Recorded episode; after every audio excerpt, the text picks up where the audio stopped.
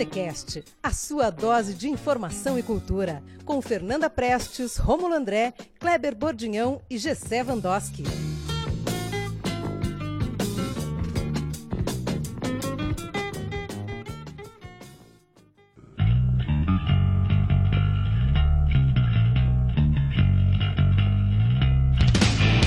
Sejam todos bem-vindos, o bar está aberto. Meu nome é Romulo André e você está no Botecast número 50. Sim, você está no Botecast número 50. É um número muito importante pra gente. A gente tirou esse programa da garrafa. Estamos aqui comemorando o número 50. E eu já queria adiantar para vocês que essa é uma série que a gente vai apresentar todos nós, todos os Botecasts vão ser entrevistados. Vamos bater um papo com todo mundo. E o nosso primeiro convidado, não sei como apresentar, como é apresentar, convidado? Ou o dono da casa aqui, um dos donos da casa, é o nosso Kleber Bo... Não sabe? Não sabe, ninguém sabe, né? A gente não sabe como reagir. Ele que é professor, opa, opa, opa, opa, ele que é professor e poeta, Kleber Bordinhão. Kleber, obrigado por estar aqui Eu fico muito feliz de estarem me, me recebendo, mas embora né, seja figurinha carimbada, temos uma visita. Temos uma visita. Temos sim. uma visita. Ela que também não é visita porra nenhuma, porque essa pessoa É, está aqui em todos os podcasts. Quatro. Tá em todos os lugares, fora- fora- Todos os né? lugares. É onipresente. Onipresente. Fora nós quatro, é o cara que mais participou do podcast, É, é exatamente ele. que é o gravador Tascan. É, isso aí. Além de Fernanda Preste. Tudo bem, Fernanda? Tudo bem, galera? E aí? Gessé Vandoski. Salve, salve, ouvintes do Botecast. A Isso gente aí. chamou uma pessoa para falar os podres. Porque falar bem. Falar bem não, não, não falar mal. Vou falar questão de seda, né? Nicolas Pedroso Balta. Balta, obrigado. Boa noite. Olha só. Ai, meu Deus, que sério, né, bicho? Boa noite a todos. Boa noite. Bom, estamos aqui gravando hoje. Se você escutar ruídos no fundo, bandolins tocando, nós estamos aqui no Hostel Paraná. A gente acabou de acontecer a primeira mostra de música autoral. Não sei se é bem primeira mostra, é muito, né? Assim, estamos reunindo uma galera para fazer um som, para fazer música autoral aqui na cidade.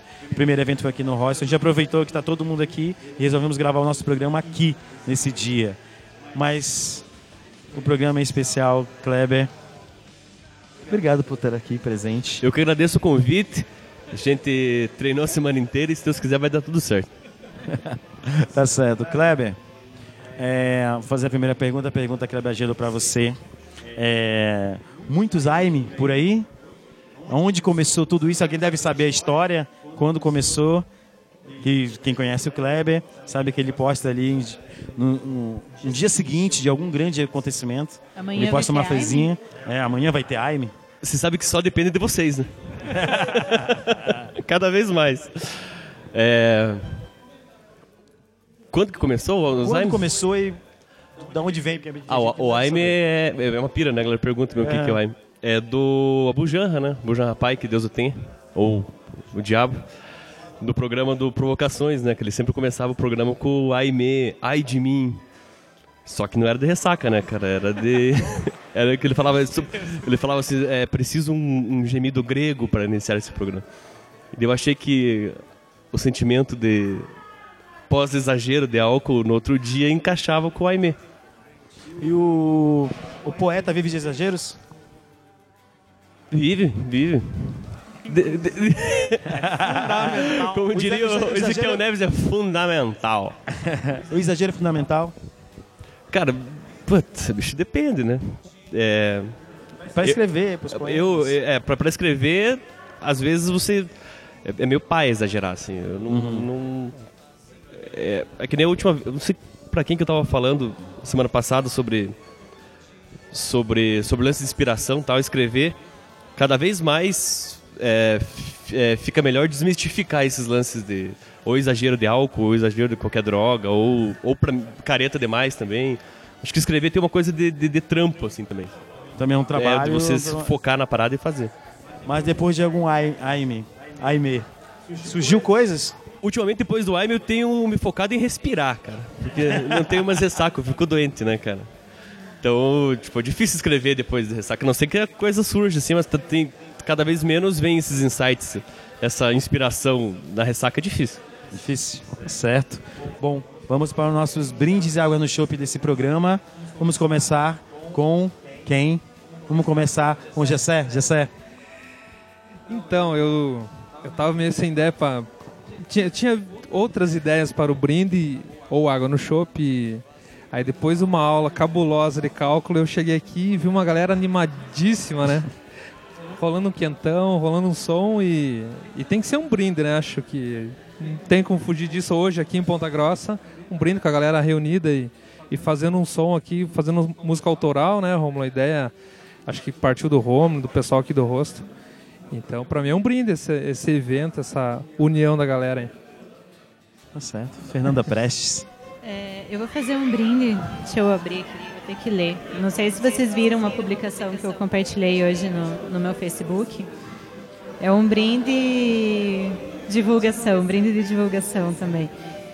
Que na, no programa passado a gente falou sobre a greve dos caminhoneiros, né, sobre a crise do abastecimento e e durante tudo que aconteceu, né, estavam faltando principalmente frutas e legumes nos mercados. Eu estava pedindo é, os produtos da rede Campos Cidade, Reciprocidade. e hoje eles, eles fizeram uma publicação dizendo o seguinte: que em 11 semanas de operação eles comercializaram 1.225 quilos de alimentos livres de agrotóxicos oriundos da agricultura familiar e da reforma agrária. Foram até semana passada 307 pedidos de 135 diferentes consumidores. O que mais surpreendeu é que a produção saiu de apenas seis famílias, das quais três foram responsáveis por 1.090 quilos. Significa que em menos de três meses, apenas três famílias no campo forneceram mais de uma tonelada de alimento a 96 famílias na cidade. Então, acho que é algo que tem que se comemorar, que eles estejam é, ganhando visibilidade, né? que as pessoas estejam fazendo seus pedidos. E é, eu você já, fez? Você fez eu, essa? Eu peço toda. Faz umas três semanas, né? Desde que eles começaram a, é, com, com esse projeto, eu tenho pedido e as coisas são realmente muito boas. É, é outra coisa, né? E eles sempre estiveram lá, né, né, Pepe? Eles sempre estiveram lá, né? Essa galera vendendo verdura, vendendo É, eles- as coisas deles. Antes era um sistema diferente, né? Eles vendiam a sacola fechada e daí você não podia escolher. Então agora está bem mais flexível. Toda semana eles divulgam uma planilha com os produtos que estão disponíveis. Você escolhe qual e a quantidade de acordo com a tua necessidade e eles entregam em casa. Então, e estavam entregando mesmo quando não tinha combustível. Mesmo quando não tinha, né? Então, pô, é uma baita comodidade, porque eu não me alimentava melhor porque eu não tinha tempo de fazer feira, essas coisas, né? Tinha que ir no mercado e comprar o que tinha lá. Então, passei a comer melhor, porque aí eu compro uma quantidade um pouco maior. Vai terminando a semana, eu penso, ah, tenho que consumir tudo isso aqui, porque eu não vou deixar estragar, que isso é, é valioso, não vou deixar. Mas o brinde é pelo reconhecimento mesmo das pessoas e porque eles estão felizes e, e realizados mesmo pela iniciativa estar dando certo. Então, o brinde é o sucesso da iniciativa. Não, é verdade. E o- eu estava, fui, fui no supermercado Vitor, que fica aqui próximo à minha residência, que eu moro no bairro da Ronda. Moro em Santa Pá, é, é- é próximo, né? O mais próximo que tem. E lá eu conversei com uma rapaziada lá que estava que toma, toma conta dos hortifrutis ali e tal. Eu perguntei, cara, e agora que vocês estão pegando da onde? Cara, a gente está pegando daqui da, da galera ao redor aqui. E é, e lá não faltou. Ficou um pouco mais caro, né? É, acontece, né? Por causa da, da greve, eles ficam marcados, mas eles conseguiram abastecer com essa galera que fica próxima, que eles não estavam acostumados a comprar deles. Né? Então, poxa, foi um empenho para eles, massa, massa. mas foi massa. A 37 pessoa, Pessoa. um brinde também, Eu cheguei. tropeçou aqui num degrau. E é, é muito bacana isso. Eu já cons- consumia também produto deles, mas deu uma, uma alavancada assim e espero que continue, né? Isso é o mais E importante, uma, né? É uma iniciativa que beneficia todo mundo, né? Beneficia Uhum. o produtor e beneficia a gente que consome, que pode ter uma alimentação mais saudável e livre de agrotóxicos. e- Tá certo. Bom, Nicolas, o Balta, Balta. Boa noite, que que- boa noite. O que, que você tem pra gente aí de brinde, água no chopp? Eu queria fazer um brinde aos transantes aí. Os transantes. Mas é. Eu ia falar para esperar, para o pessoal ler, mas acho, acho que a gente podia falar no programa, né? Ah, tem uma poesia aqui do nosso camarada, poeta local. Olha só. Ele adora isso aí, por isso que eu resolvi reforçar. É. Então acho que a gente. Eu vou fazer um brinde aos transantes aí. Gostaria que o Kleber Bordinhão recitasse aí para nós outros. Transantes é um Os poema que tem no, é um poema, no né? livro. Eu falei poesia, né? Desculpa. Não, mas é Poema, tranquilo, poesia. tranquilo. Essa é uma pergunta minha pro Kleber. Qual é a diferença de poesia pra Desculpe poema? a minha ignorância. Tem que rimar? É um.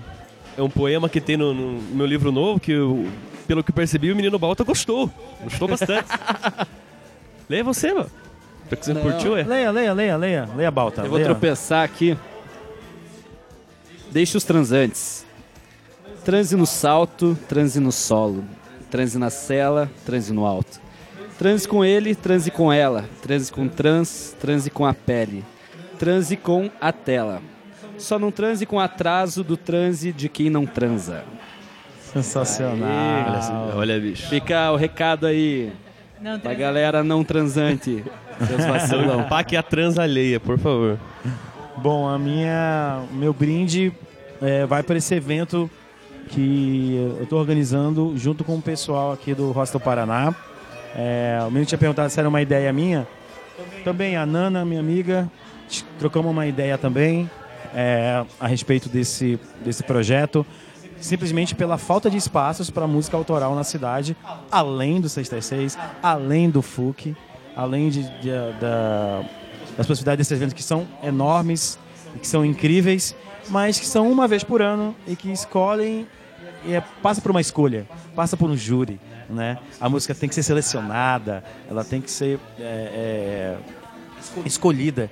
E a gente sabe que ah, os compositores têm várias músicas, a gente quer bem também ver que é essas que não foram escolhidas, né? Então, abrir uma, uma, uma possibilidade das pessoas mostrarem o que elas estão escrevendo, o que elas estão fazendo, é, é de grande, eu acho que é, é, é essencial para a música. O espaço aqui é para isso, para as pessoas poderem mostrar músicas dela, a música dela. Né? Então acho que o primeiro evento tá bem bacana, é, tá bem interessante, pessoas apareceram, é, mostraram a cara, é isso que a gente quer que as pessoas façam. Eu acho foi bacana o evento. Meu brinde é para isso, para essa galera que veio aqui, ouvir uma coisa que nunca ouviu na vida e sair daqui feliz com o que foi executado. Assim. Então espero que o projeto continue mais para frente é um esforço de uma galera e é isso que a gente quer, é isso que eu quero fazer. Mostrar a cara e mostrar a cara dessas pessoas. Bom, é... nosso convidado. O que, que você tem pra gente aí, Eu Cléber? falo nosso convidado, eu fico esperando alguém que vai falar. Mas é isso, já, já ia ser quando você falou e agora você, você reforçou.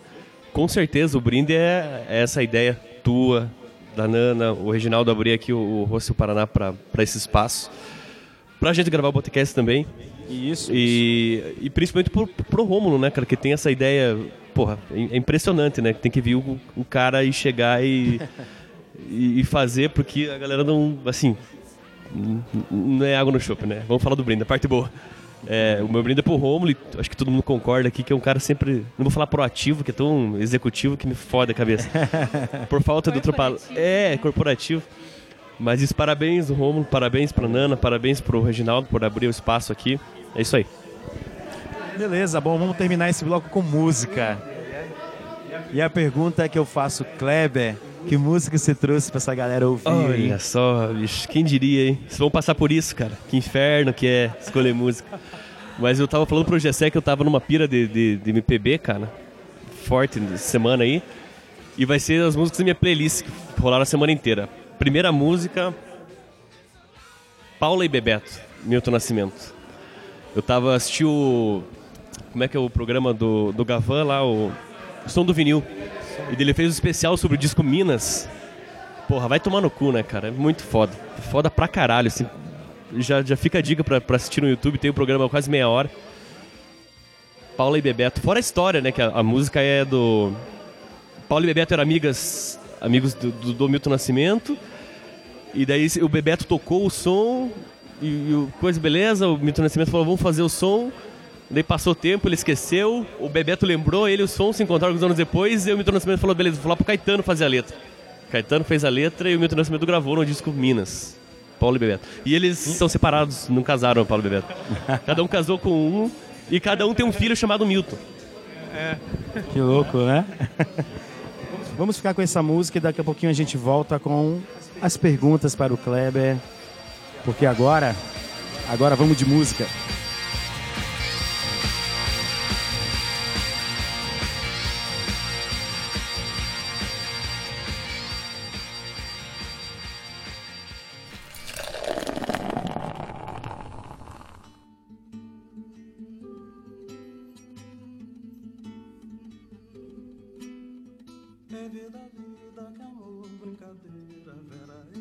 Amaram de qualquer maneira, qualquer maneira de amor vale a pena, qualquer maneira de amor vale amar. Pena que pena, que coisa bonita, diga qual a palavra que nunca foi dita, diga qualquer maneira de amor vale aquela, qualquer maneira de amor vale amar. Qualquer maneira de amor vale a pena, qualquer maneira de amor valerá.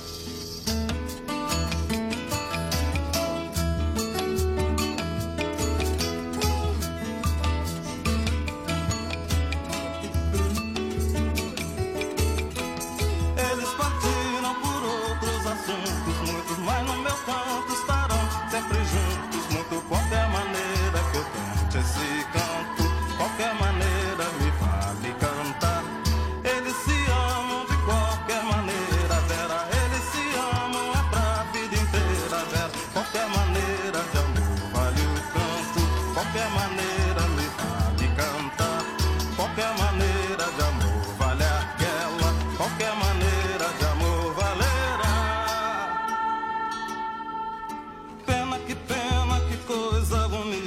Diga qual a palavra que nunca foi dita. Diga qualquer maneira de amor vale o canto.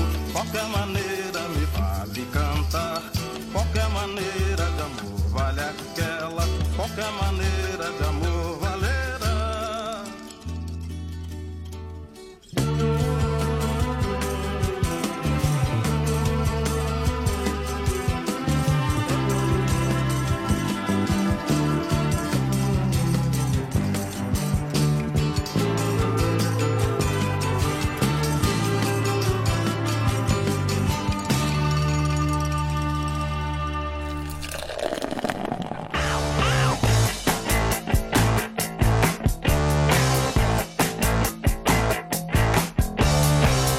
Estamos de volta com o segundo bloco do Botecast.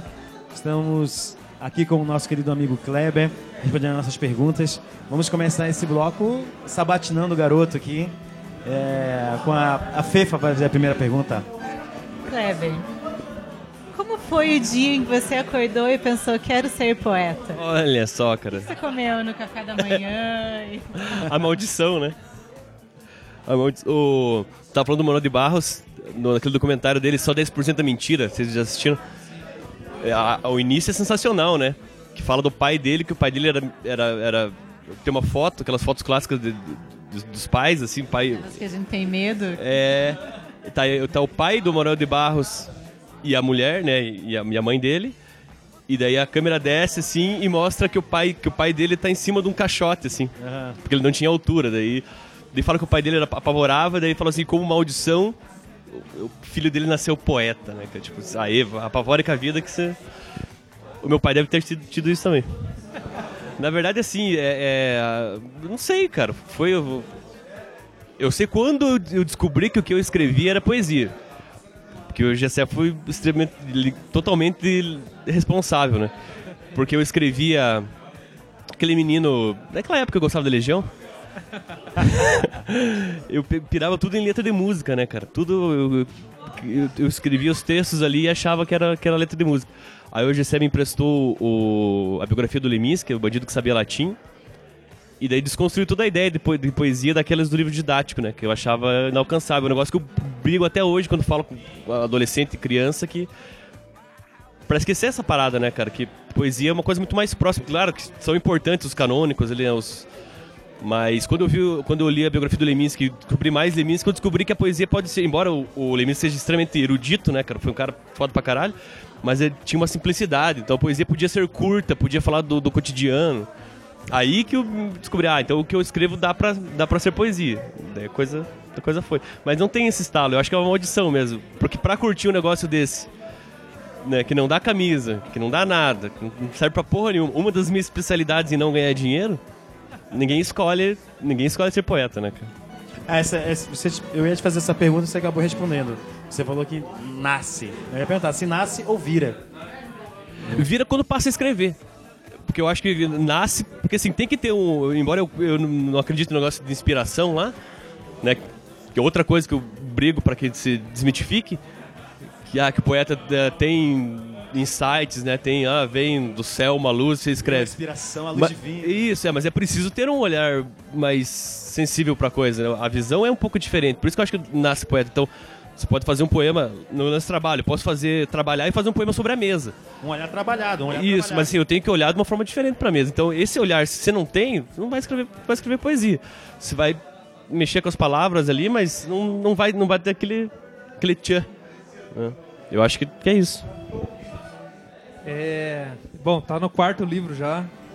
E o que eu queria saber, como que você percebe essa, se- não sei se dá pra chamar de evolução, mas como que você percebe a transição de um trabalho para outro?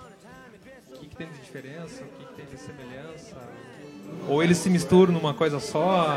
O que, que é do primeiro livro até esse? Na, na verdade, esse quarto, o quarto, o Cartos Cortes, ele na verdade é uma. Embora os poemas sejam inéditos, não estão em nenhum dos outros três, mas os formatos vêm dos outros três. Então, tem haikai, tem poemas mais longos, poemas mais curtos, tem letras de música lá com a coisa.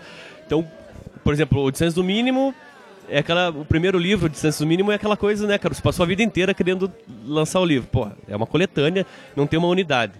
Aí o Ono Neon já teve uma, um conceito. O Fictícios teve. Agora o, o Cartus Cortes, embora também tenha um conceito de- de fechar, tipo, ciclo, fechar uma ideia, mas ele tem várias coisas que tem nos outros. Né? Quem, quem, lê, quem lê esse livro novo vai saber mais ou menos um pouquinho que tem, que tem nos outros.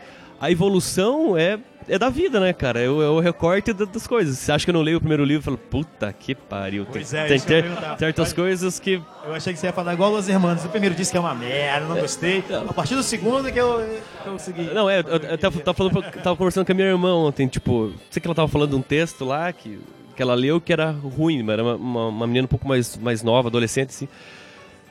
Daí eu falei, é, é ruim mesmo. Ela falou, é, mas todo mundo tem que começar de um jeito. Eu falei, é, eu também comecei de um jeito e tem 100 páginas e uma galera comprou. Então, tipo, todo mundo tá aquele flagrante, aquele primeiro livro, mas, cara, vai ter que fazer.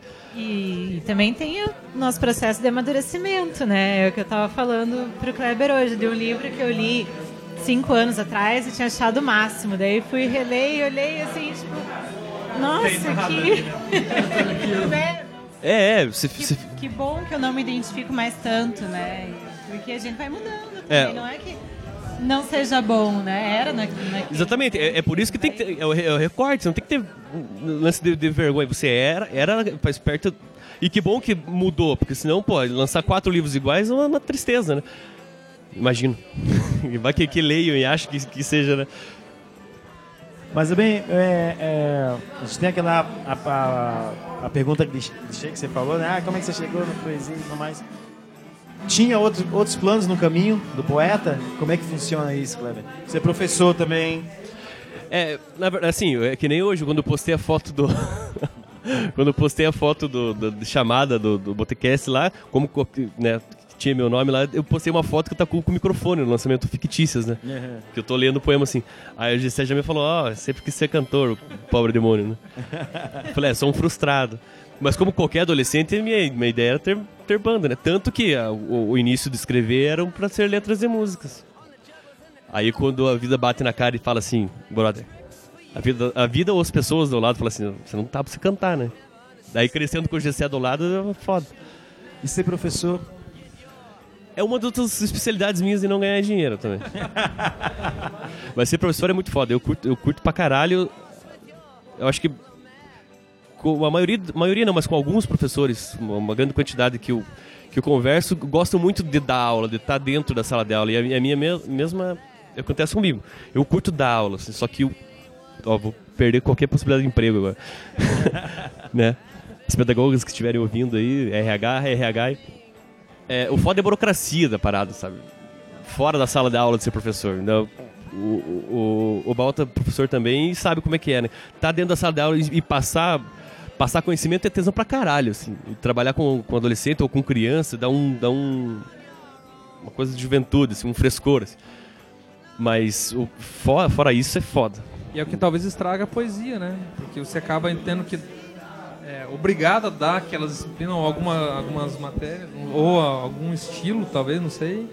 E às vezes é muito formatado e é que, às vezes é o que estraga a poesia pra gente desde criança. A gente cresce com aquela ideia, tem que decorar as coisas, saber data, ano, que estilo. É, Que arrebenta, o Gessé mesmo... Eu vou, É, eu acho que é até uma invenção, né? Se eu pensando aqui em como dar aula. Mas é, eu, pelo menos, quando estudava poesia, os professores não falavam, ah, tragam uma poesia que vocês gostam pra gente ver quem que Não relacionam com a música, né? O que, que ela significou, né? Não é tipo, vocês vão ter que ler isso, porque agora nós estamos estudando parnasianismo. Então vamos todos ler os poetas parnasianos. E Não tem como, né? Isso é uma Não, é, é não, e não precisa não necessariamente poesia, né? A literatura, então você, você tem 15, 14 anos, cara. Bom, tu dá pra ler Machado, assim. Tem gente que consegue, que bom, porque eu só consegui curtir Machado assim depois de 20 anos. Mas, sabe, é outro mundo, cara, é outro. Daí você traumatiza, nunca mais quer saber. E poesia é pior ainda, né? Porque daí já é um negócio que tem um nicho menor, daí você, porra, você já aprende a odiar na escola. Quando você liga aqueles poetas ali, que não tem contexto nenhum com o que você curte, com o que você vive, traumatiza, a pessoa nunca mais vai ler, cara. Vai, vai ter tesão. E a maioria, que nesse negócio falou da música, a maioria das pessoas gostam de música. O adolescente adora ouvir a música e a letra, e, né, e puto. Cara, claro que poesia tem toda uma outra questão, uma, outra arte, mas é, puta, cara, é uma ponte. Tem que pegar isso com música. O que a gente perde de gerações e gerações de, de curtir poesia por esses traumas de escola, assim. Porque eles mostram É. uma um poema E- lá de trás, uma, uma outra realidade lá de trás, né? E, e, na verdade isso acontece com todas as disciplinas, né? Você vai ver filosofia, sociologia, né? Depois que a né? gente é adulto, a gente vê o quanto era importante saber. Mas quando estava na escola, ninguém dava bola. É, e- e- matemática, química e física. não também. correlaciona com o dia a dia, né? Pra criança né, ter aquele, aquele gosto em aprender, né? É, o que eu queria saber também, quando você, quando, né, tá no indo quarto livro, as pessoas que leem, elas procuram você para entender alguma poesia ou você se surpreende às vezes com as interpretações que as pessoas tiram das, do que você escreve? É, é, é foda, é foda, é foda. Porque daí eu, é, Escreve uma coisa e ela interpreta outra. Antes de começar o bloco, o Romulo falou, né? Você estava falando, mexendo no livro aqui, eu falei, o que, que foi? Não, não, aqui não, não tem nada a ver com o teu bico, aqui. Uma vez publicado não é mais seu. Exatamente isso, né? As pessoas próximas de mim, salvo algumas exceções, perguntam às vezes, e esse poema tal. Mas, a maioria da galera que pergunta é que eu nunca conversei na vida, por exemplo, no Facebook, assim, direto. Inbox, assim, ó, adorei esse teu poema, tem tudo a ver com o que eu tô passando. né? E o poema não. Quando eu escrevi, não era nada. é, na escola da minha irmã da aula, um colega dela, dela, dela de letras levou os meus pacotes de poesia do Sesc lá. E tem um poema eu que é romântico total, assim, que fala sobre é, eu é, que não amava, não sei o quê, eu que não gostava, não sei o quê, eu que não sei tal, tal, tal. E disse que a menina, uma, uma, aluna leu e começou a chorar copiosamente, assim, se emocionou, tal, que era sobre a avó dela. Pra ela, aquilo era a história da avó dela, que a avó começou, não sei se acabou falecendo tal, mas aquilo ela queria falar pra avó. É um amor totalmente diferente daquele que eu pensei quando escrevi, mas essa é a ideia também, não é, não é mais, mais meu. E interpretação é, Você não dá um caminho pra pessoa. é, é- é- é- realmente é, tá, tá à deriva, né, cara? O, não poesia, né, mas o Mário Prata, uma vez eu vi uma entrevista dele falando que tinha uma crônica dele que caiu no vestibular e os caras deram pra ele para ele responder, ele errou tudo. Ele falou, porra, o que, que o autor quis dizer aqui? Ele falou, cara, eu escrevi a porra do negócio e errei tudo. Então, que merda, né? Então, algum professor, um curador lá, pegou, leu a crônica e interpretou, e ele quer que. É, aca- é aquela pergunta imbecil, assim. Segundo o que você entendeu, responda o que você entendeu. Posso deixar em branco, não entendi nada, né? Claro. É, é, é a tua vivência, né, que vai dizer o que, que aquilo tá dizendo. Como é que você vai exigir todo. Pode ser que numa, num dia não diga nada, dois dias depois você leia, aconteceu alguma coisa e daí, nossa. Volta no que você disse, né? Um livro que você leu há tanto tempo. Até eu, quando escrevo, dificilmente eu vou lembrar. Alguns eu lembro, mas os poemas dos primeiros livros aí eu leio, puta. hum, Primeiro que. Né? que porra é essa, né, cara? Que- Onde é que eu tava? Nem eu lembro se eu vou exigir dos outros que, que interpretem igual. Você falou que às vezes, ah, dependendo de como é apresentado para o jovem, podemos perder um, um leitor de poesia, de poema. E o que, que te pegou lá atrás, quando você estava começando e te puxou assim pro... pré pré Leminski lá é, era sempre a, a- se identificar né É, no, no que diziam os, os poemas ou música é putz, putz, isso aqui é então exatamente não tem como eu fugir é legião mesmo assim porque não tinha acesso a, outro, a outras bandas daí pô não quer pegar melhor que adolescente que legião urbana né Daí a vida é uma bosta, o Renato Russo fala- cantava a vida é uma bosta e pronto. Minha vida é uma bosta, do É. Renato Russo também. Tem, tem tudo a ver. Aí, ah, só que daí assim, a- o que depois de, de ter ideia da coisa de poesia foi. Voltando pro Gessé, né? Lembro que a gente lia, Gessé falava assim, porra, cara, o Lemis termina os poemas assim, porra, levou um coice na cara. Cara, que tesão terminar com essa palavra. Essa rima aqui, ó. Tu, tudo vai te levando e. Tush, a brincadeira com a palavra. Eu sempre curti palavra, mesmo antes de escrever, de, de- de falar termos estranhos, assim, ó, essa palavra ninguém usa, ninguém fala. Eu soltava, assim, putz. Mas não, não pra me alugar, mas porque queria usar as palavras. Aí depois de poesia e colocar isso no papel e você brincar com ela, o próprio Leminski tem que fala assim sobre é, sobre o tesão na palavra, na escrita, né? Ele fala, putz, essa palavra é linda, ó. Que bundinha bonita dessa palavra, que não sei o que, não sei o que dessa palavra, que palavra gostosa, essa palavra me dá tesão. no- Tipo, no escrito, não na semântica, não o que, no que quer dizer. Não tem palavra que você acha, puta, palavra feia, feia pra caralho, constrangedor, puta que palavra. Chinelo. Você gosta com xixi? Não, não gosto das palavras. Tipo chinelo. Xixi. Chique. Chique. Xícara. Xícara. Xícara é só se tiver quentão dentro. Eu acho que é isso. É, a palavra não é legal também. O quê? Rachixe? Rachixe também não. Ah. Não, rachixe é a palavra legal. Mas assim, essa começa com chinelo. Não, não, não, não curte muito. Mas é o trampo de garimpar, né? O trampo do, do poeta em garimpar a palavra para aquele contexto. É, é, é por isso que eu falo o negócio do trampo, né? Então, você vai escrever poesia lá e pá, sai o poema de uma vez só. Acontece, mas, cara, do trampo, tu, puta, aqui tem encaixa uma palavra. E olha que eu não faço poesia métrica, né? Eu não, não, não, não faço ali decassílabos e tal. A minha poesia é livre. Mas, cara, às vezes tem que encaixar uma palavra, tem que encaixar outra. Kleber, e o primeiro? Lembra? Primeiro, primeira. Primeiro poema? Primeiro lembro, poema lembro, lembro, lembro. Eu, eu pensei nele. Tinha tomado umas cervejinhas. Cerveja não, na época não era cerveja. Mas eu tava no, no ônibus. Eu pensei no ônibus vindo, indo, indo pra casa de mamãe. Tava, pensou... Pensei, aí que tá, eu tô cagando pra inspiração, mas esse poema naquela época foi veio inteiro e eu tive que ficar repetindo ele na cabeça pra não, pra não perder e chegar em casa e escrever. E ele saiu no primeiro livro? Saiu, tá no primeiro livro. E já mostrava? Mostrava pra alguém? Então, Porque rola a vergonha, né? total, né, cara? Total. adolescente ali. Eu tinha dois, dois amigos lá da, da Santa Paula que eu mostrava direto pra eles esses poemas. né? Na verdade eram letras de música na época ainda. Mas os caras. E eles curtiam, embora não lessem tanto, mas curtiam música e letra e ficavam falando, pô, essa aqui ficou legal. E davam pitaco e tal. Mas ali pra mim era natural mostrar pra eles. A, a, a, a vergonha morreu quando eu mostrei pra minha irmã. A minha irmã é seis anos mais nova que eu. Eu deveria ter 20, ela tinha 14, ou eu 18, ela, né? Não sei, menos 6 quanto fica. Mas. mas assim, dela deu. Ainda mostrar pra irmã, assim, ela, ó. Não sei, pra mim marcou bem assim que foi a quebra de, de vergonha. Aí depois, infelizmente pra vocês, eu perdi a vergonha. É, Kleber, vamos terminar esse bloco com mais música. E a gente fala pra você que música você vai colocar pra gente Então, fala, esse bloco. falando de poesia, uma música de um disco que é poesia pura, poesia concreta pura, do disco Revolver do Walter Franco, Mamãe d'Água. Disco totalmente poesia concreta, cara. Poesia, e daí eu pesquisando sobre esse, esse, esse disco também, ele lançou o disco, os irmãos Campos, de Poesia Concreta, e o Pinhatari foram atrás dele descobrir qual foi o lance dele. Se ele estava estudando poesia concreta, falou: não, saiu. Gosto de mexer com as sílabas. E o disco inteiro é. Puta, revolver, né, cara? Ele, ele mexe com as sílabas, ele volta, ele.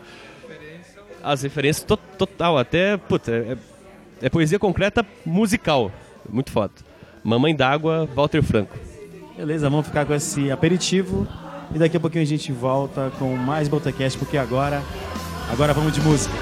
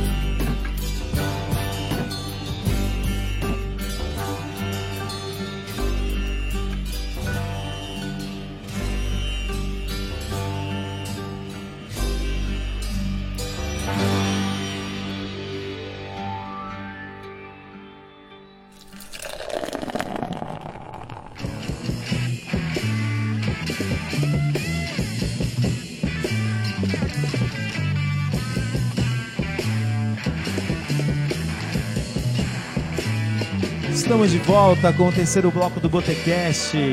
Você está escutando músicas no fundo?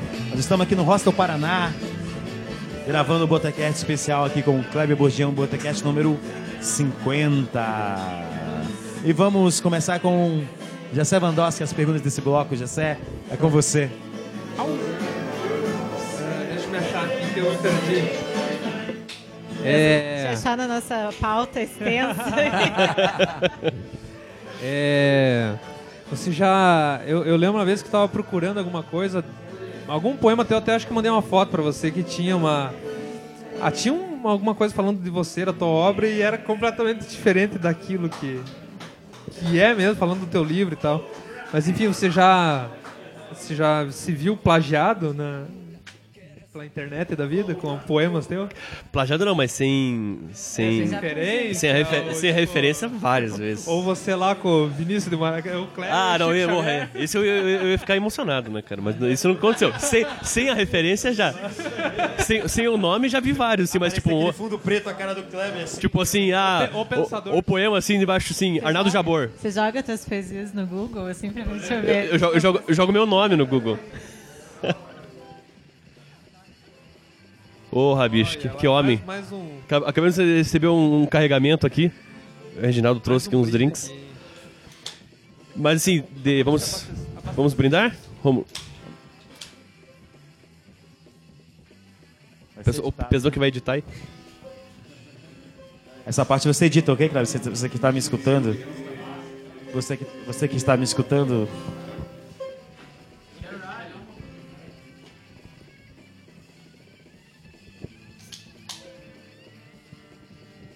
Um brinde, um brinde. Viva. Viva a vida, obrigado, Reginaldo.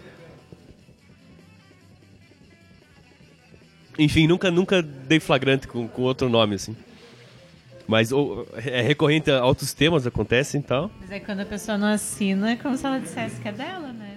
É. Dependendo do. do- Ainda mais o Facebook, né? Que é terra de ninguém. E já rolou, eu sei que já, né? Mas acho que vale a pena contar. Rolou já trabalhos, poesias tuas em, em livros, né? Em, usados como referência. Pois é, né? esse, esse, esse foi massa, porque eu tava metendo pau na escola até agora. Mas em 2015 ou 2016, uma. Eu recebi um e-mail de uma. Da. Ai, como é que não vou lembrar o nome, cara? De uma. Uma escola de cursinho que tinha. Tinha agreg- colocado um poema meu no, no, no livro didático do terceirão. E. Um, um- o poema meu que ganhei o concurso do Twitter.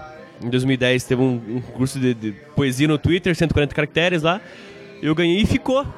Obviamente que foi divulgado e a icono- iconógrafa, a pessoa es- especialista em, em, em garimpar é, texto para livro didático, eu achei iconógrafo, salvo, salvo erro. Perda de texto. É. E ela me mandou um e-mail, ó, queremos, queremos pôr teu poema no livro didático. Eu fiquei fazendo pra caralho. Só me deu trabalho pra quanto cobrar, né? Poder cobrar pouco e achar que perdeu dinheiro cobrar demais e eles desistirem eu ter que implorar, por favor, não, eu quero que coloque. Mas isso foi bem massa, cara. Isso foi bem massa. Tá, entrou um poema, um poema curto, entrou como, como poesia contemporânea. Exatamente aquilo que eu, que eu falei, né? O que, que é poesia hoje? Daí caiu isso pro, pro terceirão, assim. Bem massa. Esse foi bem massa. E, e as tuas referências na música. As tuas músicas sendo. sendo é, teus poemas sendo musicados. É, tem cá coisa, mas tem a chave também tem. É, estamos produzindo. Tem Astrid. tem Astrid. também. Como é perceber as tuas poesias musicadas, como você sente isso? Porra, bicho, né? Que nem eu falei lance do começo de música lá, né? Porra, bicho, é sensacional, né? Uma volta. Porra, é maravilhoso, né? Por, por, por caminhos tortos, entre aspas, não eu, eu fazendo, mas você vê alguém tocar o som ali, é tesão pra caralho, né, cara? Eu, eu- quando a, a- o primeiro poema que a coisa musicou lá, Eu em Você, foi, foi bem massa ver, assim. E foi o. E, e, assim, não foi um poema inteiro, né? O Silvio pegou, fez uma curadoria no livro ali, achou uniu uns poemas e saiu a, a música. Daí você vê tocando, atenção pra caralho. Volta lá pro início da ideia, desde adolescente, de dever tocar, né? Por isso que volta e meia eu fico, ô, não quer fazer aí, não quer.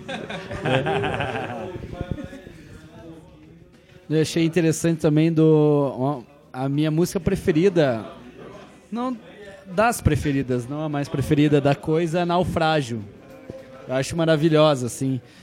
E uma pela poesia que você tem referências, né, da do Pessoa, de várias coisas assim. E eu acho que a coisa fez uma leitura fodida, bonita assim.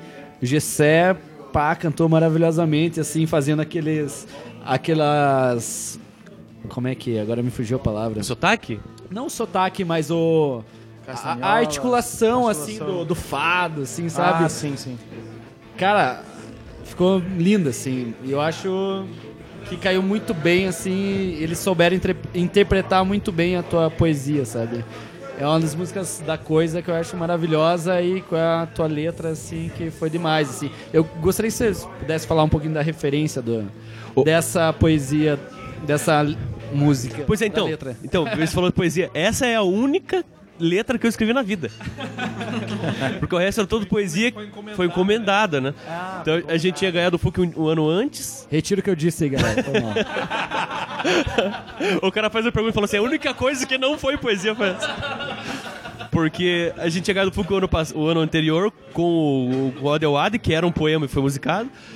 E eles vamos fazer esse. Deu uma ideia que o Gessé já tinha há muito tempo e, né, e eu, o Gessé falava, falava da ideia do viver é preciso lá, né, do, do Pessoa. E, e daí do- dos Argonautas e tal. E daí foi, por isso que é, é- é tão forte. Eu também concordo com você, é, é melhor, assim. Eu tenho uma coisa sentimental com, o Adel, com Eu em Você, mas é que essa foi realmente, foi um conjunto mesmo, né? Eu escrevi pensando em letra de música, até no, no- a, a métrica da parada ali, porque veio encomendado, já se deu o tema e quando eu passei pra eles, fizeram um tema de fado, cada um trabalhou, num, por isso que ficou um conjunto, uma unidade tão, tão forte assim. Mas foi a única letra de música que eu fiz, a- o que eu escrevi pensando direto, ah, isso aqui, tanto que é de 2014 e saiu agora, tá sendo nesse livro agora, né? Aí foi, foi pesquisar da onde veio o viver é, viver é preciso, não, navegar é preciso, viver não é preciso. Aí tem a dubiedade da precisão, de, de ser certo, e a da necessidade, né? Daí eu fui pesquisar que é anterior, é vem de Roma, e daí o Caetano, dos, né, a música Argonautas, né, que ele canta. Daí no final do, do- da, da letra lá, ó Pessoa, ó Roma, ó Caetano, que são as três referências lá. Mas deu, deu trampo e assim, é foda, né, cara? Quando você faz a coisa, você, você produz e sabe muito bem, né, cara? Tipo, você fez.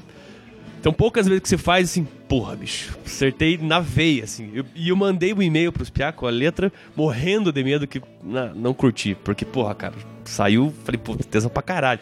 E fizeram, fizeram a sonzeira, ficou maravilhoso. Naufragamos E naufragamos fodamente. lindamente. Mas, é, mas vocês falam que. eu já vi vocês comentando a respeito no Foda-se. FUC. Ah, isso, exatamente. Foda-se o festival competitivo, cara. A música tá, pa- tá pro mundo, isso. velho.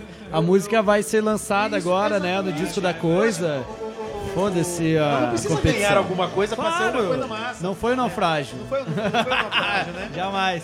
Anal pode ser um pouco frágil, mas não, naufragou, não naufragou, cara. Mas é, mas, mas é isso que eu falo. o que, que é um reconhecimento de um corpo de jurados ali, né? Isso. Sendo que Eu vou- você é deve que um- fazer é- tanta música é que um quanto pouco- a poesia pra todas as Um pouco foi o resquício do FUC anterior também, um pouquinho disso que a gente tinha. Um pouco disso, né? É, que a gente tava um pouco. De, né, ganhou o anterior, a gente ficou assim meio. um pouco. ficou meio faceiro demais, né? Estrelinha. Se é Shane. Ficou com o rei na barriga. É, exatamente. Com a, com a anal na barriga. Kleber, é, quarto livro. Quais são as dificuldades? Me- foi mais fácil lançar esse livro?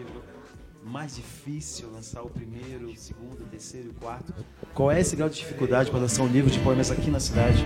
Pô, Aí que tá, cara, é uma, é uma pira. O primeiro não foi difícil. Não é que não foi difícil, é que eu não, eu não procurei, né? No meu primeiro livro, eu tinha um blog, em 2000, tenho até hoje, mas lá em 2005 eu queria ser jornalista, né? cara? Atualizado? Atualizado? Tá atualizado? Tá atualizado, tá atualizado. Tá, não sei. Tentei ser jornalista. Eu queria. Meu primeiro PSS eu fiz pra jornalismo. Sorte que eu não passei. Ah, mas você é um cara que quer ser jornalista e faz vestibular pra ser jornalista, né? Eu criei um blog. Você queria ser blogueiro. Queria ser Já blogueiro. Tava antecipando, Exatamente. antecipando tendências. Cara, eu tentei fazer jornalismo e não passei. Né? Não é pra mim. Eu consegui até imaginando, imaginar o Kleber esse óleo que é ótimo pra barba, esse olhinho pra barba. PSS, Cabs eu Barber. levava a sério. Pelo menos foi na minha época que surgiu o PSS. Ainda não, não, não- Mas então, daí, cara, eu, eu, Desculpe. eu deixava os poemas lá e, e ficava. Daí uma professora minha de letras fazia parte do, do, do uma- da editora Toda Palavra aqui. E, e ela falou, ó, se não quer lançar um livro, eu posso mandar falar com o Heinz, tá ligado, o Heinz? É... Ele tem, é, Mostarda. Como é que eu não... Eu esqueci o sobrenome dele. É do Jacó Rabudo. É, Deve ter, ter a ver, né? Alemão, né? Mas enfim, daí ela. Daí ela falou e lançou o livro. Tipo, eu não, não tava atrás desse primeiro livro. Foi atenção pra caralho lançar. O problema foi o segundo e o terceiro, que daí eu- foi trampo, ir atrás, e daí. E grana. e nenhuma editora abraçou que nem foi o primeiro. Já agora o quarto foi mais fácil, cara. Tipo, eu, eu mandei os originais e sim, pintou umas três, quatro respostas pra, pra publicar o livro. Daí é claro que tem a questão de grana, né? Daí eu tive que escolher qual que era a parada mais. Mas não foi tão difícil quanto foi o segundo e o terceiro. Mas é, é, a partir no o primeiro livro você né, ganhou lá, rolou essa facilidade, mas a partir dos outros rolou é, investimento próprio mesmo, assim, é indepe- é independente nesse sentido de Totalmente. tem que ele mesmo. Totalmente. O segundo livro eu ganhei a diagramação da editora e precisava de grana pra, pra imprimir. Aí, tanto que no lançamento, o show da coisa foi angariar grana pra pagar a impressão. O terceiro livro, eu fiz a diagramação, por isso que é, é paia daquele jeito. eu fiz a diagramação e tive que bancar a impressão. Então você tem que vender o quanto antes pra voltar. Aqui já não. Embora eu tenha que vender esse livro e, voltar com uma grana, mas eu não tive que tirar do bolso antes, né? Então essa foi uma, foi uma das questões que eu escolhi essa editora. Se fosse outras, ia ter que tirar grana não sei da onde, né? Pra, pra, pra pagar. Até que um dia uma editora. Quem. Você pensa como uma editora grande. Né? Você, você, cara, poesia não vende. Então você tem vários autores novos. Daí você tem assim. Eu posso lançar Drummond, Moura de Barros, mandar uma, uma galera. Uma reedição. É, uma reedição dos caras foda ou e vou investir em pobres diabos que estão começando aí, que pipocam em tudo que é lado. A editora vai olhar pro. Ela deve estar lá no, no catálogo dela três ou quatro poetas novos, mas Mas é, seria legal se elas tivessem uma cota ali, né? Tipo, 10% do investimento ser para novos. Não sei se tem, não sei se já. Pra você ter uma ideia como funciona a editora, você vai lá agora no site da Compre das Letras, da Record, vai lá. Você vai ter assim, dependendo da editora, no site vai ter assim, recebendo os originais. Daí você clica lá, recebendo os originais do mês tal, tal, tal, tal, tal, manda nesse formato, tá? Daí a última frase, não recebemos poesia. tá ligado? Tipo, na, na cara. Faz sentido, porque. É, no- faz, não, faz, faz, sentido, faz sentido porque no mundo hoje em dia você tem, você tem uma proporção de, de 10 para 1 de poetas e leitores. A cada 10 poetas, um lê. Ainda mais hoje em dia, tipo. E é massa essa espontaneidade de escrever, mas a galera escreve sem curtir poesia. Tem essa ideia de que poesia é muito mais fácil de escrever. Então você imagina agora nesse boom da internet, uma galera escreve e fica mandando, cara. Então você o Vai que eu tenho talento. você imagina a facilidade de escrever 100 poemas e escrever um livro de 100 páginas, um romance. Então já é um crivo foda pra eles. assim. Só que por outro lado também tem isso, eles não apostam e não garimpam. Daí Eu acho que é indicação, daí não sei bem como, como funciona. E, e entrando um pouco nessa E- parte mais. Não sei, tipo, mais. é, acadêmica, assim, como que você enxerga a tua. Como que, como que você enxerga a tua poesia no contexto? Como que ela. Você colocaria ela em algum estilo, assim? Alguma, você enxerga? Como que ela é. Ou como é que ela é encarada de forma acadêmica? Eu não sei, os, os acadêmicos não, não falam, né, dos meus... Dos meus dos meus- Não dos- passou pra academia? não, academia não... Não é muito a vibe. Mas é poesia contemporânea, né, cara? Eu acho que eu tô fazendo mais ou menos o que tem, tem criado hoje em dia. Só vai saber daqui a um tempo. É, morrer cagado, mijado no quarto escuro. Mas o. Mas a, a- só um pouquinho, a questão da. Da. De, produzir é chegar um dia de cortar o. o- bom, né? Você sabe muito bem disso, né? Psicólogo aqui. Cortar o, o, pau do pai, né, cara? Do Leminski, né? Que tipo assim, é criar. Eu tava vendo uma entrevista de um, poeta no, no, no, no, no programa do Bujan, lá no Provocações, o cara fala assim, o Bujan pergunta quem que são os poetas hoje em dia, ele fala assim, ele cita três ou quatro, do, do Bujan fala assim, vários outros, ele fala assim, não, esses outros, todos seguem uma, ah, esse cara aqui é Drummondiano, esse cara aqui é Leminskiano, reproduzem uma, embora o conteúdo seja diferente, mas uma, uma estrutura é igual. A ideia de poeta de quebrar, amar e fazer, tipo, sei lá, concretos, por exemplo, né, cara? O que vê a poesia concreta quebrou foda pra caralho, pirar no que que era ali, no estilo, criar esse negócio novo hoje em dia. Isso pra música também, né? Cada vez, pras artes, cada vez mais ser vanguarda, é difícil pra caralho, não sai todo dia, né, cara? A, a ideia é essa, então, tipo, livro por livro você tenta. É, é, é confortável escrever o que você já é acostumado, né? Ah, sai fácil. Kleber, escreva aí 15 haikais aí em meia hora. Você pode escrever, cara. Mas faça, fuja do teu porto, né? Mas eu acho que aí, eu, eu entrevistada, né? Mas está mais no intercâmbio entre as artes, que é o que você fez com a coisa, às vezes misturar com artes visuais, entende? Eu acho que na forma da escrita resta muito pouco para se inventar mesmo. Tem É, que E às vezes também tem que- pensar assim, tem que é preciso trocar também mesmo. ser vanguarda também, né? Às vezes tem que pensar assim, é, é pô, vou pensar assim, você não é difícil quem que faz uma coisa inédita, né, cara? Eu acho que que é, que é produzir, fazer, fazer, é, que nem eles estavam falando sobre as tiragens, né? Esse livro Traído venceremos, né? Distraídos venceremos, exatamente. É, porque o Leminski. Então, o Leminski, né, cara, não é à toa que é patrono, né? Não é um cara que eu curto pra caralho, porque a gente sempre cita ele. Mas esse livro tem uma, uma, uma tiragem menor. Mas a ideia não é vender, cara. Nunca foi ganhar dinheiro com a parada. É ter o registro, né? O registro daquela época, daquela. Daquela época da vida, a época que você pensava, o que eu pensava de poesia. Não, não precisa. Esse, esse, desculpa, desculpa. Esse aqui é um registro dessa época? É de 2014 a 2018. 2014, 2018? 17, na verdade, porque ele ficou pronto ano passado. E tem mais isso também, né? O problema de você lançar o livro é que você tem que terminar ele e lançar, porque. E olha que eu não sou nada perfeccionista, mas, cara, ca- se ele tá no original e. e ah, eu, ah, beleza, achei uma unidade aqui, 100 poemas aqui. E você fica revisitando ele, lá você vai, vai ficar achando erro, vai colocando mais coisas no poema, e daí vira uma bosta. Tem, que- tem que mandar o original pra alguém de uma vez pra, pra que feche. e tchau. Não, é, esse livro é disso uma vez. Com a coisa, a gente tá num dilema agora. Mandei tá pra sair lançar- correndo. A gente tá para lançar o nosso disco, a gente tá no dilema de será que vale a pena lançar o físico mesmo, né? Pela, pela questão do streaming, da internet, tá tudo na internet e a, e a questão de ter ele físico é uma, uma- um mero luxo, né? É, a, a literatura tá nesse dilema ou você acha que, é- que a literatura Acho que eu, vou- eu vou passa até emendar na pergunta do Gessé para fazer numa só, porque você tem os teus livros anteriores na Amazon, né? No, no formato digital. Daí responde a pergunta do Gessé e já diz pra gente como que tem sido isso de estar disponível lá para quem procura. Se tem muita gente que chega até os teus livros, às vezes, de uma forma que para você é aleatória, assim, tipo, como que essa pessoa comprou. E como é os sebos?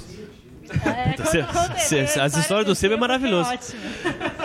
Mas assim, eu, eu, eu, eu meus, meus livros estão na Amazon, mas eles estão na Amazon antes de eu, de eu- de eu ter o Kindle, né? Que o, o- a Fefa um dia pintou gravar o podcast lá com o Kindle, eu fiquei transtornado e comprei um e, e, e eu não... Eu não É a melhor coisa da Sim, vida, e eu não né? tenho realmente aquele negócio do, do, do fetiche, do cheiro, de foda-se, eu não tenho, eu não tenho nada. De novo. Eu, eu não tenho nada desse lance, mas do fetiche de ter que ler fisicamente, mas eu acho que se eu lançar tem que ter o físico. Eu não me importo de ler um, um livro, um e-book, não importa, não me importo mesmo. Tanto que você que me perguntou semana passada, a Carol aqui da fundação, a gente foi gravar um vídeo lá na biblioteca, daí, pô, os livros lá, tal, tal, dela, com que frequência você compra livros? Eu falei, cara, depois do Kindle, não compro mais. É só lendo digital. Só que pra eu lançar tem que ser, cara, tesão. Aí é o registro. Acredito que ter é, a música também eu acho que é meio equivalente. Pô, é tesão você ter um negócio. né, Que seja 10, mas que, que tenha. E até para quem consome, né? Eu, depois do Kindle, já tenho o hábito de ler, daí se eu penso, puta, é uma... Eu queria ter isso físico, daí eu vou... crivo e também ali, né? uma edição legal para ter em casa, assim, e, e folhar. É uma coisa afetiva, né? E do, se- do sebo é foda, né, bicho? O sebo. Até eu escrevi no Facebook quando aconteceu, assim, ó, a primeira vez que você encontra teu livro no sebo, você nunca esquece, né? E, Autografado. e aí, não. Não, é, é essa, e é essa, e é essa a história, e é essa a história. É, Mas o- você sabe quem que era o livro? Ou Não, você calma lá. autógrafo tão lazarento que você nem fez o nome. São duas histórias, são duas histórias. São duas histórias. Conte, conte, conte, O primeiro, o- eu só, até hoje eu só encontrei o do Mínimo, que é o primeiro livro de 2010 no sebo, né? A primeira vez que, que eu achei ele, eu ainda tinha exemplar dele em casa. Eu achei, cheguei no sebo, pô, da primeira vez que eu vi, tava lá, é, folha de rosto normal, não tinha dedicatória, eu achei que era uma coisa que a editora, a editora lança o livro, também ela distribui pra, pra de publicidade, pra uma galera. Influencers, né? Nem sei se, na época não tinha digital influencers. né? Mas, mas então, tipo, a- apareceu ali falei, beleza. E comprei, beleza. A segunda vez que eu encontrei, eu já não tinha mais o, o distância do mínimo. Que cagado que eu fiz, que me empolguei em vender, vendi, cheguei em casa não tinha mais nenhum. Porra, não ter o livro, né, cara? Que bosta. Aí um dia eu cheguei no sebo, ali do, do lado do antigo rei, e tinha dois, cara. Um inteiro com a folha de- rosto branca, sem nada, e o segundo não tinha folha de rosto. Lembra que Ou, ou se- não, não tinha porque Pessoa- tinha sido rasgada a dedicatória. Embora hoje eu desconfie. Eu desconfio, assim, tem, Só tá em quatro ou cinco pessoas. Para ouvintes premium, ele vai revelar desconfio ali. Gira tem quatro, cinco pessoas, assim, que, que possam ter, ter rasgado. E tava 15 conto cada livro, bicho. Na época eu vendi por 20. Porra, e sete, seis anos depois, eu falei, caralho. Você tem que fazer uma campanha, você não quer mais me devolva. Eu vendo de novo. né? novamente. E eu não lembro se o livro tava por 15 ou tava por 20, mas eu lembro que eu tinha 30 conto. Acho que tava por 20 cada livro. E daí eu cheguei com os dois livros e falei pro cara assim, eu- eu quero, quero que comprar aqui. Daí ele falou assim, A, a mais-valia, né? Você não consegue comprar aquilo que você produz. é verdade, é verdade. Mas valia. Aí eu cheguei pro cara do seu, eu falei, ó, cara, dá pra fazer por trintinho que esse livro é meu, cara. E eu não tenho mais dinheiro. O cara olhou assim, pobre demônio, né, cara? Tá aqui, cara, 30. Você precisa de uma grana aí também. Comprei por 30, porque, tipo, mas eu falei pro cara, ó, faz por 30 porque é meu, cara. Eu não tenho. Uma cara de gato de botas ali, ele... Beleza. Eu lembro que você me mandou uma mensagem falando assim: Fefa, achei meu livro no sebo. Não sei se eu fico triste ou fico feliz. Mas é massa chegar assim em poesia, né, cara? Tá lá Leminski, Manuel de Barros, Drummond, Kleber Bourdieu. Pô, primeiro, pô, artesão! Porra, não sei. Pau no cu. Tá fazendo aqui? O certo é eu, eu, eu fazer dedicatório uns 3, 4, 5 primeiras páginas, pra tirar o, baixar o valor foda pra ninguém colocar no sebo. Escreve, escreve na. Eu esqueci como que chama aqui. Assim, Na lombada? Beijos. Fundepar, venda proibida, coloquei. Kleber, terminar esse bloco. Listas. Três poetas pro pessoal dar uma, dar uma procurada, ver sua obra sem Leminski. Puta que pariu. Leminski. Cara. É foda, mas assim, Três, três vem. a gente tem o. É puta clichêzão falar, né? Não tem como fugir, cara. Drummond, cara. Carlos Drummond de Andrade. É, é, é- é delinquentemente bom, cara. Tem que, tem que saber o que ler também, né? Porque, tipo, tem certas coisas ali, principalmente pra quem não consome poesia. Eu acho que se for pensar em, em poesia de entrada, tem que escolher Vou algumas. colocar, vou pôr uma condição aqui: tem que ter uma mulher na lista. Sim, tem. Eu- ela ela é, ser- seria minha segunda. Ah, tem a Ana C., que é uma poeta carioca ali da época dos anos, final dos anos 70, 80. Durante os anos 70, 80. Ela é considerada uma, uma- uma poeta marginal, mas, mas ela, era- ela fugia um pouco disso, a que- a questão classe social dela tal. E ela ali flerta com, com, com prosa também, então os poemas dela nem sempre estão em verso, assim, sabe? Então num texto só. Ela é muito foda, ela tem um livro só, lançado, antes da morte dela. Ana C. Segundo. E terceiro. Terceiro lugar. Cara, como. como ah, não, tenho, tem mais, tem mais uma que uma mulher. Já falei pra Fefa várias vezes. Angélica Freitas. Ela tem um poema sensacional chamado O Útero do Tamanho de um Punho. Que é de 2012, ela relançou no passado. Cara, é sensacional, até pela, pela ideia de criação dela. do- do- é, um, é um livro extremamente feminista. Não feminista. Na, na, na época, ela, ela fala que ela quis escrever um livro sobre mulher, sem ser a ideia do homem falando de mulher. E ela, e ela começou assim, ela chegava... A pesquisa de poemas, ela escreve assim... Toda mulher precisa de... Ela escrevia no, no Google. E daí ela tipo, tem um poema dela que é só o que o Google dava na, próxima palavra. Daí a primeira, toda mulher precisa de qual que é você acha primeiro? Um homem. Daí não sei o que, tal, tal, tal, tal, tal. Sim, é, é foda pra caralho. Esse nome já é sensacional, né? Já acho, o nome do, do livro eu acho muito foda. E esse processo dela escrever os livros e tal. Ela tem um livro antes, que não vou lembrar o nome, mas esse é muito foda. É muito fácil achar também online. Então, Drummond, pra ficar nos, nos clássicos, a Ana C. e a Angélica Freitas. E, e galera nova. Não, Angélica Freitas é, é contemporânea. Angélica Freitas. E, antes, antes de eu terminar Sim, sim. aqui, é, você mantém uma rede de contatos com alguma com autores, com poetas? Sociedade Tem dos um, Poetas. tem um grupo no WhatsApp dos poetas. Imagina que, que inferno, né? Dos poetas. Bom dia! Imagina o bom dia de um, de um, de um grupo de, de, de, de poetas infernal, assim. 17 versos de bom dia. Estão todos na rua, né? Não tem como. É, mas não, cara, eu, eu tenho contato com poetas de- aqui, com o Marco Aurélio, né? O Mar- Marco Aurélio também é. O livro Travessia dele é foda pra caralho. É, mas com, com o Álvaro, Álvaro Posselt, que é de Curitiba, ele escreveu a orelha do, do, do livro aqui também. Com Garcia, um poeta mineira também, que, que escreveu o prefácio, que eu tenho contato. Porque existe uma certa. é, um certo receio de você chegar, principalmente pelo Facebook, porque parece que você. No meu caso, né? Eu, eu sou receoso porque parece que você exige alguma coisa. e- Um, um tráfico de influência, entendeu?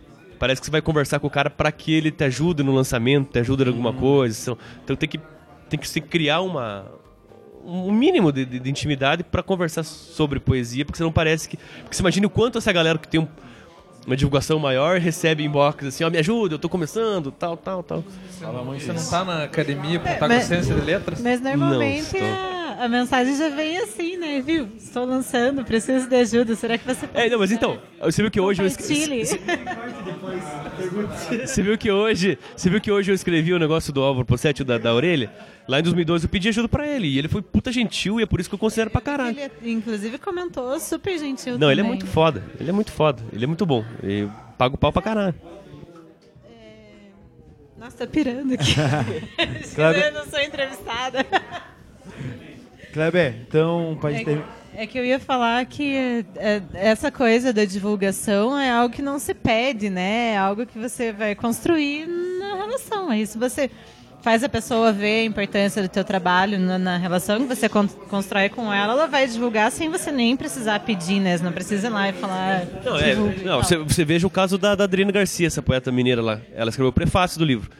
Eu cheguei cheio de dedos pedir para ela pelo Facebook, ó, Adriana, eu vou lançar um livro, gostaria que você lesse e escrevesse o prefácio. Ela respondeu, Kleber, ó, tô, tô no trabalho agora e você há de entender que prefaciar é indicar. Então eu preciso ler tal, tal. E em uma semana eu tô a resposta. Eu Falei, ô, claro, Adriana, entendo, tal, tal, beleza. Cara, deu meia hora, ela leu no trampo. Você vê como o meu livro é denso. Logo ela leu e já respondeu. Que o Lula tá lendo na É, então, né, é, até- é, eu ia dizer isso no final, agora você roubou. No, se, você, se, você, se você ler na velocidade do Lula, o meu livro, piscou, tá lido. Porque o bicho lê pra caralho, né, cara? Que homem, né, bicho? Que leitura dinâmica. E, mas enfim, e daí ela, ela falou, ó, Kleber, eu curti e vou demorar uma semana pra escrever, não pra analisar. Mas sabe, eu não podia chegar pra ela já, ó. Você imagina o, o, jeito que eu tenho que chegar pra pedir pra escrever um prefácio, né, cara? Foi, foi bem foda.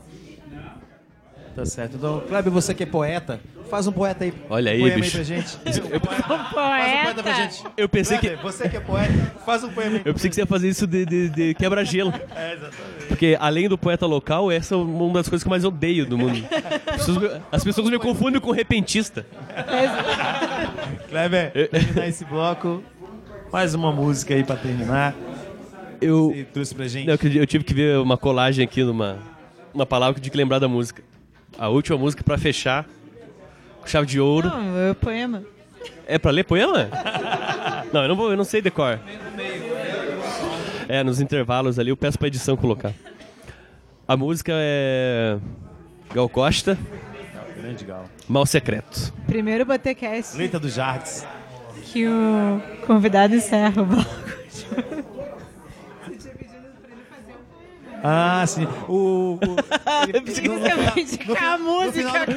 ele tinha falado a música. no final do programa ele vai, ele vai, ele vai falar um. Quem não gosta muito de falar. Olha, isso acho que é aí- a pior coisa, a pior coisa pro, pro, pro poeta. É horrível, é horrível, é horrível. Se ler.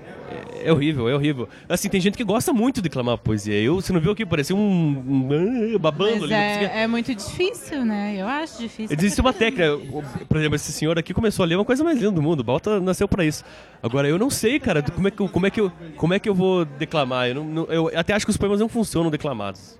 Tem mais esse problema. Vamos ficar com Gal? Gal, meu nome é Gal. Beleza. Eu desculpe que eu atravessei você agora, Fefo, me, me jogou na cara aqui. Vamos ficar com a Gal Costa. Daqui a pouco a gente volta com o último bloco do Botacast, porque agora. Agora vamos de música.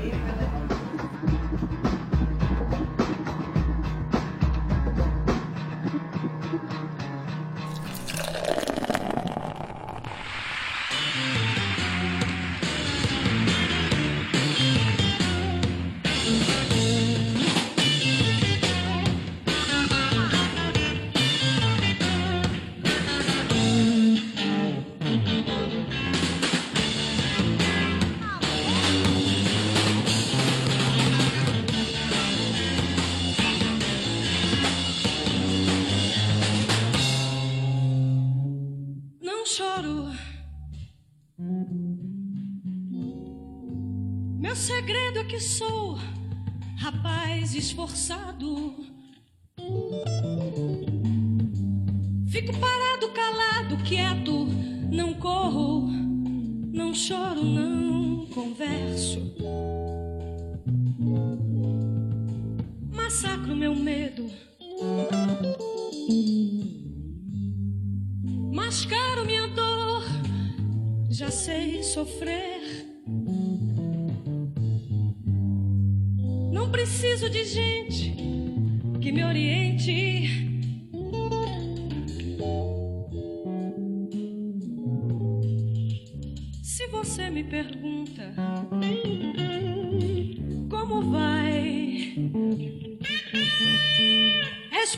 Sempre igual tudo legal.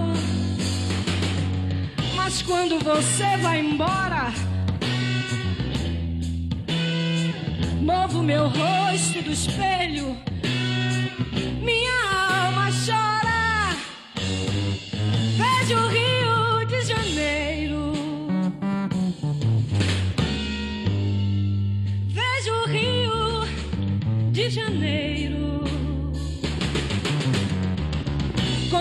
não salvo, não mudo. Meu sujo olho vermelho. Não fico parado, não fico calado, não fico quieto. Corro, choro, converso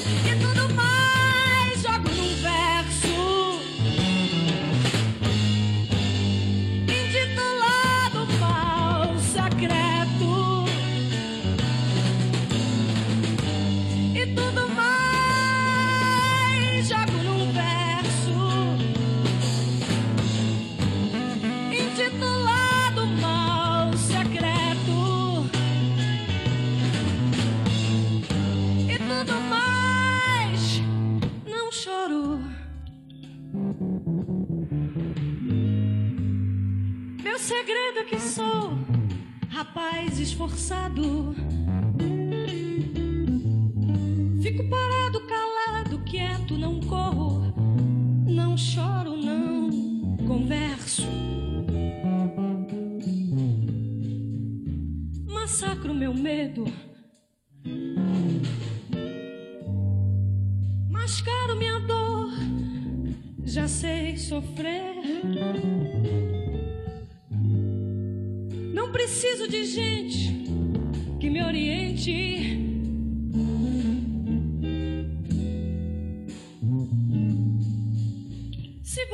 Pergunta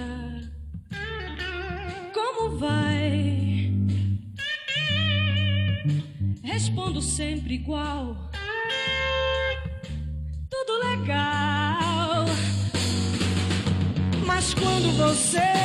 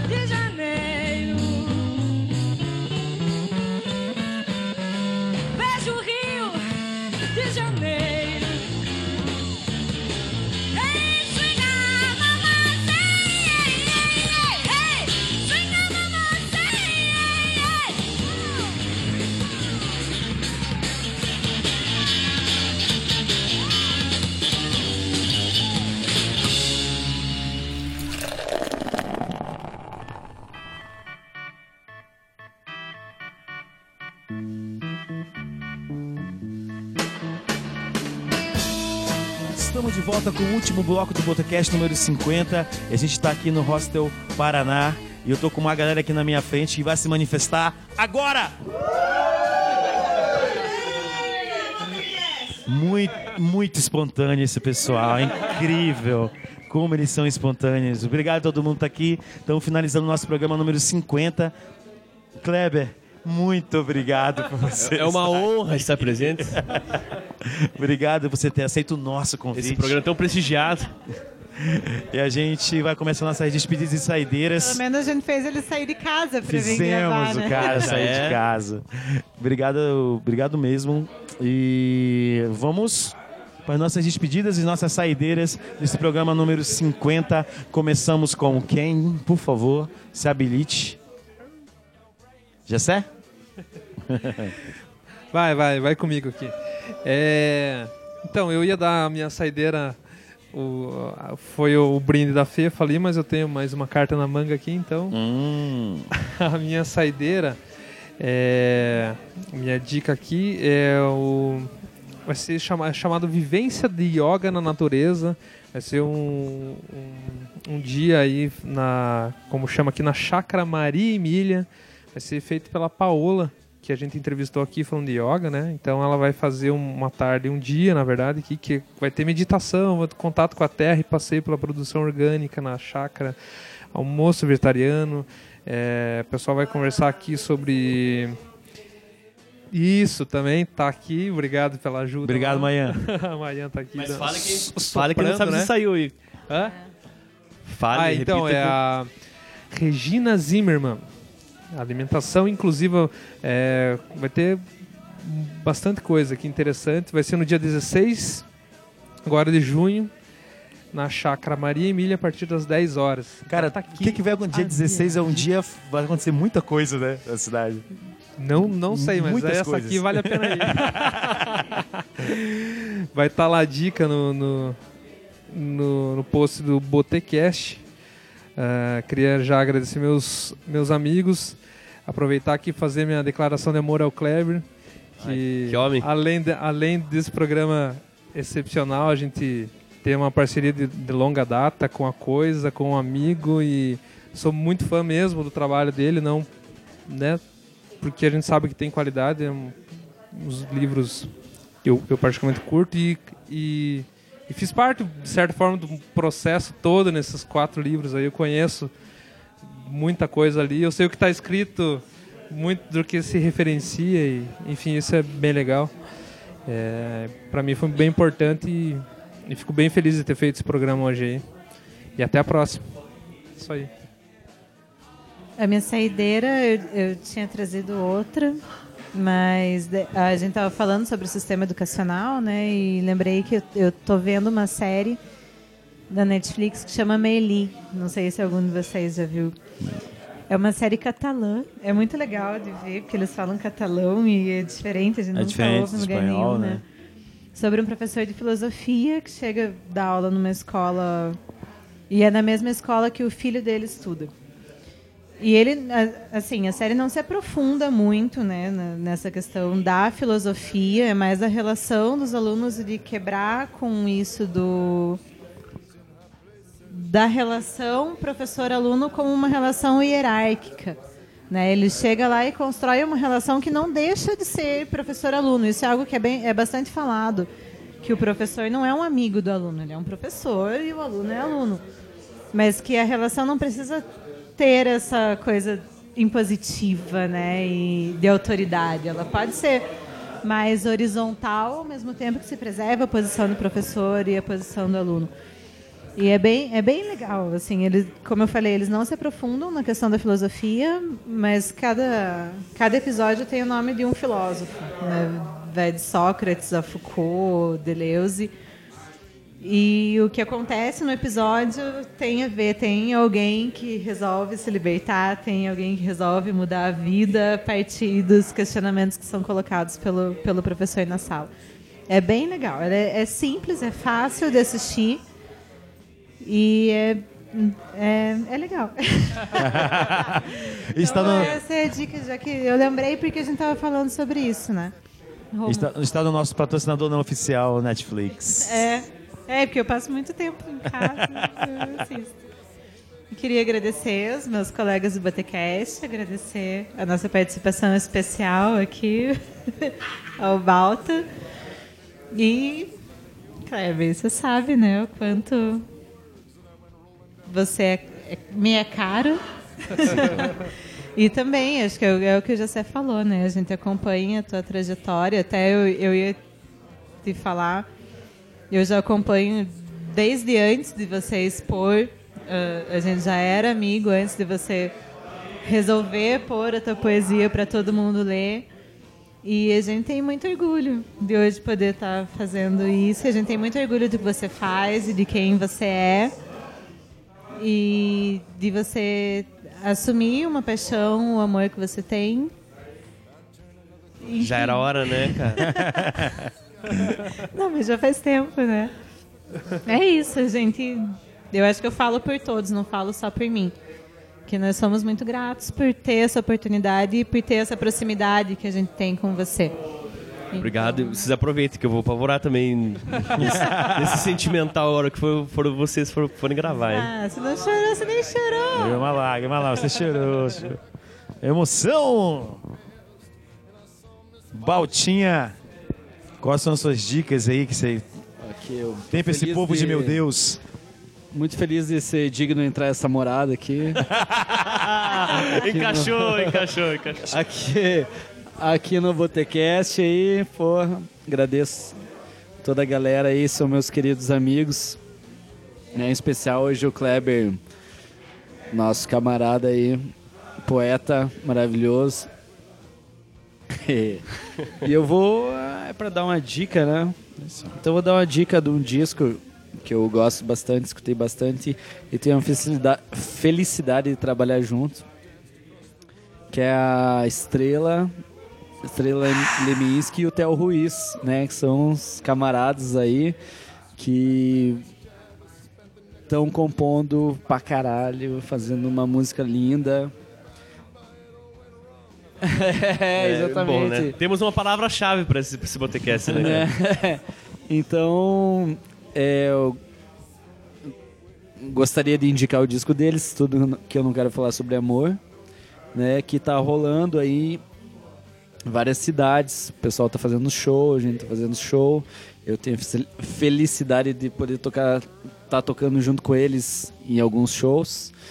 E mais um salve também pro pessoal da Central Sistema de Som, que é outra banda que a gente tá fazendo som né? Que vai rolar uma turnê agora pelo Paraná, mandando um groove. E pra Lama e todas as bandas dessa cidade maravilhosa, Chave de Mandril, A Coisa e afins. Araçá, Araçá, Araçá no tema. Araçá tema que tá surgindo, surgiu agora esse ano, Isso. né? Baita banda linda, maravilhosa, com repertório sangue no zóio. É isso aí. Nosso convidado, dono do. do Não, não tão convidado? não tão convidado. Então, pra completar o, o Botecast Jabá, descaradamente, eu vou fazer o serviço, né, bicho? É. Todo mundo deixou essa bola para você chutar. Então, deixei, deixou quicando, né? Então, é. Eu vou lançar o livro agora na próxima sexta-feira, dia 8 de junho, no Sesc, às 7h30. Ah, entrada gratuita, não tem problema nenhum, é só chegar lá e curtir. não tem essa desculpa. Eu vou tocar uma ideia sobre poesia, sobre esse livro Cartões Cortes com o professor de jornalismo, jornalista e professor de jornalismo, ah, o Rafael Schoenher, que já foi entrevistado nosso também. Sim. Ele vai falar um pouco de poesia, dos livros anteriores, as impressões que ele teve desse livro. E no dia 9, ah, no sábado, no Fono, vamos ter uma, uma festa de lançamento, daí já é mais desborne, mas daquele aquele tipo de festa com aquele tipo de gente. Com a Coisa, né, com essa parceria que vem desde 2011, com os lançamentos dos livros, a Coisa vai tocar, o palco vai estar aberto para quem quiser falar seus poemas, ler algum, ler algum poema que trouxe ou do livro. Vai estar aberto a partir das 10 lá no Fono, né? É, eu agradeço o convite de vocês, acho esse projeto vocês sensacional. Eu acho uma das melhores coisas que já foram feitas no, na, Universo Princesina. na podosfera princesina. É, agradecer aqui o, o Balta, que foi pego de surpresa nesse para entrar para ser digno de entrar nessa morada, mas ele falou uma palavra e e foi salvo. É, desculpe aí pelas bobagens, galera. E, e agradecer vocês, e, e embora seja complicado, eu sei que vou passar por isso quando for entrevistar vocês, mas é legal também ver que quando passa um pouco da do superficial de algumas perguntas, algumas coisas diretas, curiosidades que, que tem do amigo próximo, porque por mais amigo que a gente seja, às vezes alguma coisa ou outra a gente tem um- uma curiosidade maior, né? Agradecer a todos. Temos mais três. Ainda não sabemos a ordem, é só para deixar na, na expectativa. Eu acho que vai ser a Fefa. Vamos ver, vamos ver. Será que ela tá- estará disposta? Que mulher, vai ser ela, vai ser ela. Vai depender do que aconteceu no dia anterior. Se será um dia Aimee, né? Mas é isso, valeu. Obrigado a todos que, que ouviram. Até daqui 15 dias. Ou 14, nunca sei o cálculo certo. Tá certo. Bom, vou terminar é, com a minha dica, minha, é, minha saideira desse programa é leitura. Já que estamos aqui falando de leitores, de, de livros, lançamentos de livro do Kleber, a minha dica é O Jacu, do meu querido amigo Fabrício Avrechac. Ele lançou agora, ele conhece muito sobre leitura marginal, já foi entrevistado do Botecast. Então ele lançou recentemente um fanzine dele, com quatro contos, é, quatro, cinco contos, tenho certeza que eu estou sem ele aqui agora, eu ia trazer para o pessoal, ele entregou para mim, entregar para vocês. Mas é uma produção, fanzine, leitura marginal aqui da cidade. O Fabrício é um cara que conhece muito aqui dos, da- da- das periferias de Ponta Grossa, das ruas de Ponta Grossa. E ele está fazendo um trabalho bem bacana. Está disponível em PDF, eu vou colocar lá no, no- nesse programa, nos links desse programa. Vale a pena, produção da cidade, é muito interessante. Né? E ele falou que tem muito mais coisa para apresentar ainda. Estamos aí, vamos esperando o Fabrício lançar. Essa é a minha dica para vocês nesse programa de hoje. Kleber, quer falar uma coisinha? Eu peguei o microfone porque eu, eu falei que ia fechar né, o, o nível jabá desse, desse podcast. Mas dá pra ser mais jabá ainda. Se eu pensar que é o modo da casa, pode ser uma música da coisa com uma letra minha. Pode, com certeza. Estava aqui pensando por que. Foi quem não escolheu, né? É verdade, é verdade. Bom, outra. Damos aulas de marketing. É, bicho. É, eu acho que nessa linha aí, já que o, o, o Balta fez essa, essa camaradagem aí de, de falar da naufrágio, acho que, que vale a Ah, pena, né? Isso, eu vou- dar mais outra dica. Chave Lamivera, dia 21 de julho. Três bandas massas aqui da cidade. Estamos fazendo, fazendo uma festa bem dançante para todo mundo. E vai ser bem bacana, né? E é, é isso, vou deixar isso aí. Essas informações para vocês. Moda da casa, Naufrágio, a coisa. Beleza. Estamos nas redes sociais, Facebook, Twitter, Instagram e no nosso blog, o Botecast. É só procurar no Google, no Pai Google, e você encontra a gente lá. Beleza? Até o próximo programa. Tchau, tchau. Um abraço.